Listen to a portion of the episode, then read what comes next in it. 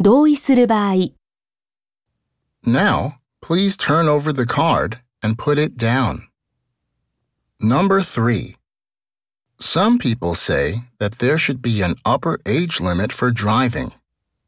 What do you think about that? I agree. I think that it is dangerous for elderly people to drive.